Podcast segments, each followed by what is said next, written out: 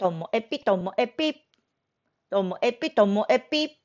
の今日は CM 会です。えーと、この CM の収益金は、えー、私たち教育支援協会北海道の子どものための活動のコロナの対策の物品の購入などに充てさせていただきたいと思います。ですので、お時間のある方は CM を飛ばさずに聞いてください。忙しいよ、ともえぴだけでいいよっていう方は45秒ぐらい飛ばしていただければと思います。それでは CM、その後に本編が始まります。どうぞどうぞお願いします。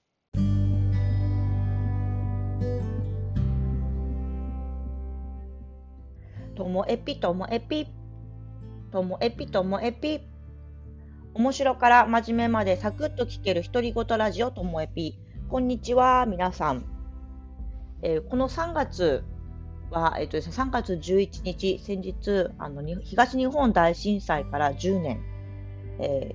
ー、改めてこう災害、震災などについて、えー、考えるきっかけが皆さんもあったかなと思います。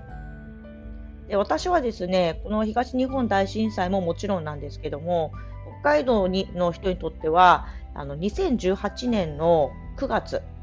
この時にあのブラックアウトが起きまして、その方がこう自分が実際に体験したもので、あの記憶にも新しくて、あの時あってよかったなってものを今日はご紹介したいと思います。だからちょっとね、真面目な話なんですけどね。で、1つ目は、ポケット Wi-Fi。そうなんです。私たちあの放課後の活動をしていて、情報をホームページでその当時アップしていて、Facebook ページもあるんですけども、これをあの更新したい、休みだっていうことをとりあえず。その時って、あの北海道中がブラックアウトで、でもなんかいつ復旧するかもわかんないでって中で、まあ、自分だけで言えば当然こんな時に放課後の活動なんてしないだろう学校だって休んでるしって思うけどもでも念のためホームページにはちゃんと告知したいなっていうのがあったんですけども家の w i f i とか会社の w i f i は電源に刺さってるものだからね電気使えなかったら w i f i も使えないんです。でも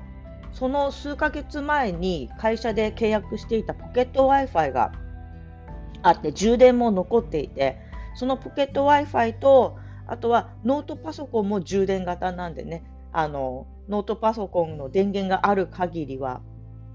情報を更新することができてそれであのスタッフの方に頼んでこうアップしてもらいましただからあのポケット Wi-Fi あって本当に良かったなって思ってなんか私にとってはお守りのようなものでこれはあの解約しちゃいけないなっていうふうに今でも思っています。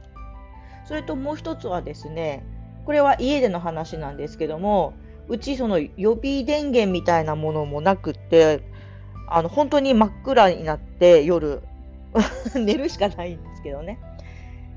で、その時にあのうちにぶっといろうそくがあったんです。本当太いんですよ。直径が7センチぐらいあって、えー、縦の長さも多分10センチ、12センチぐらいあったかな。なんでこんなろうそくあったかっていうと、本当はあのボディのこの筒状になってる部分になんか装飾みたいに絵が描かれててなんか可愛いキャンドルとして売られてたんですけどもそれをプレゼントでもらってでもその可愛い部分はもうとくのとに剥げてしまってただの真っ白いろうそくになってたんですけどもなんか捨てずに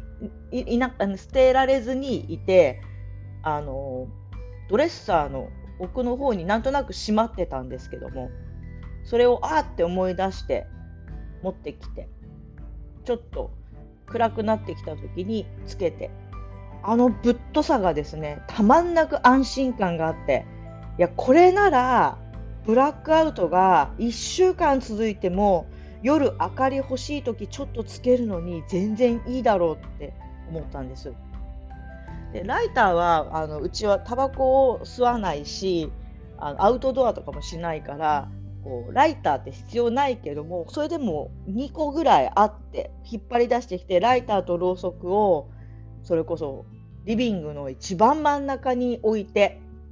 何かあったらこれつければいいいやあの安心感が本当にたまらなかったなと思いますでブラックアウト自体は、えー、一晩2晩目には回復したのかな。ただ、うちの近所は同じ町内の中でも遅い方だったし、全道の中でも遅い方だったと思うんですよね。うちの実家とか札幌のね、実家の方が早かったし。だから、いつまで続くんだろう感っていうのは、札幌が回復した時には、チェ、札幌からよみたいな気持ちになって、どうせ田舎ってほっとかれんのかって、すごいなんかいじけた数時間があったんですけど、その後、十勝でも、うんと、病院に近いところとかエリアによっては回復し始めたから、そしたら、あ、十勝で回復した場所があるって聞いただけで、あ、必ずうちの近くももうすぐだっていう気持ちになって、で、先に回復した友達のところに行って、お風呂に入らせてもらって、いや、あの時は本当にね、なんか友達ってありがたいなって思いました。ということで、私の、えー、震災とか何かあった時のグッズとして残しておきたいなと思うのは、丸1番、ポケット Wi-Fi。丸2番は、えー、ぶっといろうそくとライター。そして3つ目は何よりも友達です。友達がいたらなんとかなる、そんな気持ちになっています。以上、最後までお聞きいただきましてありがとうございました。さようなら。